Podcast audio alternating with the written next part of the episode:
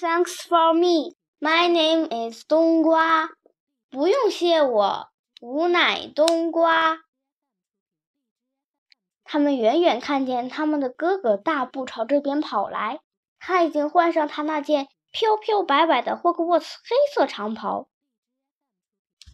哈利发现他的胸前别着一枚金红色的徽章，上面有一个字母 P。我不能待得太久，他说：“我在前面，那里专门给级长划出了两个包厢。”哎呀，帕西，原来你是级长啊！孪生兄弟中的一个用非常吃惊的口气说：“你早应该告诉我们，我一点也不知道呢。”慢着，我想他告诉过我。孪生兄弟中的另一个说：“告诉过一次，说不定是两次。等一会儿，说了整整一个夏天呢。”喂，住嘴！帕西说：“你说帕西是怎么弄到新长袍的？”孪生兄弟中的一个问。因为他是级长呀，母亲怜爱地说：“好了，亲爱的，祝你新学期顺利。到学校以后，让猫头鹰给我带封信来。”他亲过帕西的面颊，帕西就走开了。之后，他转身对孪生兄弟说：“这回轮到你们俩了。这一年你们要放规矩点儿。如果猫头鹰给我报信儿说你们你们炸了一只抽水马桶，”或是炸了一只马桶，我们从来没炸过马桶，这倒是个好主意。多谢了，妈妈。这可不是闹着玩的，好好照顾罗恩。放心吧，罗恩这小鬼头跟着我们不会有事儿的。住嘴！罗恩说，他的个子差不多跟孪生兄弟一般高，只是鼻尖上被妈妈擦过的地方还红着呢。嘿，妈妈，你猜怎么着？猜猜我在火车上碰见谁了？哈利连忙往后闪，免得他们看到。您知道刚才在车站上站在我们旁边那个黑头发的男孩吗？知道他是谁吗？谁？哈利波特。哈利听见一个小女孩的声音：“哎呀，妈妈，能让我上车去看看他们？求求您了！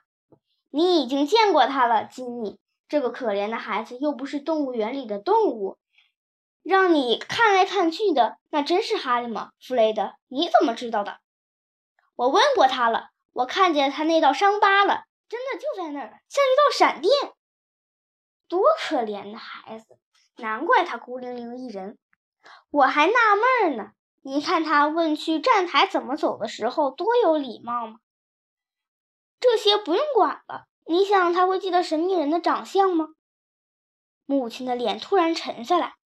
不许你们去问他，弗雷德，不许问。你敢去问？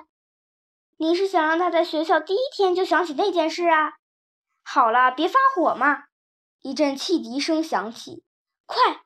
他们的母亲说。三个孩子匆忙爬上火车。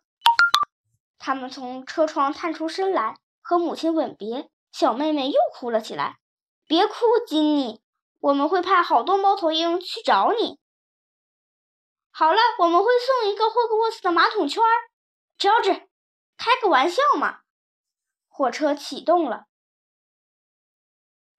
哈利看到孩子们在向母亲挥手，他们的小妹妹又哭了起来，跟着火车朝前跑，直到火车加速，他被抛在了后面，还在不断的向他们挥手。哈利注视着母女俩。直到火车拐了个弯，看不见他们了。一栋栋楼房从车窗前闪过，哈利兴奋极了。他不知道前面会怎么样，但至少又比抛在后面好。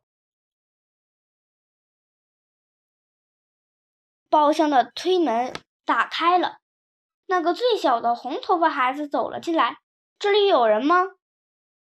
他指着哈利对面的座位说，“别的地方都满了。”哈利摇摇头，孩子坐下来，瞟了哈利一眼，立刻把目光转向车窗外，装作没看哈利的一样子。哈利看见他鼻尖上有块脏东西。“嘿，罗恩，一对孪生兄弟来了。听着，我们现在要到中间的车厢走走。乔丹弄到了一只很大的袋蜘蛛呢。哦，洛恩嘟哝了一声。哈利，另一个说：“我们还没向你做自我介绍吧？弗雷德和乔治，这是罗恩，我们的弟弟。一会儿见，再见。”哈利和罗恩说。孪生兄弟把包厢的门拉上了。你真的是哈利吗？哈利点点头。哦，那好，我还以为弗雷德在跟我开玩笑呢。那你当真？你知道？他指了指哈利的额头。哈利撩开前额上的一缕头发，露出闪电形的疤痕。罗恩睁大了眼睛：“这是神秘人干的？”“是的，可是我已经不记得了。”一点都不记得了。嗯，我只记得当时有很多绿光，别的什么也不记得了。哎呀，卢恩说，他坐在那儿盯着哈利好一会儿，似乎突然发现自己在做什么，连忙把视线转向窗外。你全家都是巫师吗？哈利问。哦，是的，我想是这样。我想，我妈妈有一个远房表兄是一个会计师。不过我们从来不谈他。那你一定会很多魔法喽？这个威斯莱家族很显然就是对角巷那个苍白男孩说过的古老巫师家族之一了。我听说你后来就跟麻瓜们住在一起，他们怎么样？太差劲儿了。当然，并不是所有人都这样。不过我姨父姨妈和表哥都太差劲儿了。要是我有三个巫师兄弟就好了。五个，洛恩说。不知为什么，他显得不太高兴。我是我们家去霍格沃茨上学的第六个了。你可以说我应该以他们为榜样。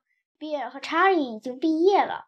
比尔是男生学生会主席，查理是魁地奇球队长，现在帕西当上了级长。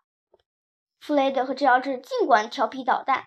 但他们的成绩也是顶呱呱的，大家都觉得他们有意思，都盼望我跟他们一样。可话又说回来，如果我能做什么，就真的没什么了不起了，因为他们在我之前就已经做到了。你要是有五个哥哥，你就永远用不上新东西。我穿比尔的旧长袍，用查理的旧魔杖，还有帕西扔掉的不要的老鼠。他说着。从上衣口袋里掏出了一只肥肥的灰老鼠，它正在睡觉。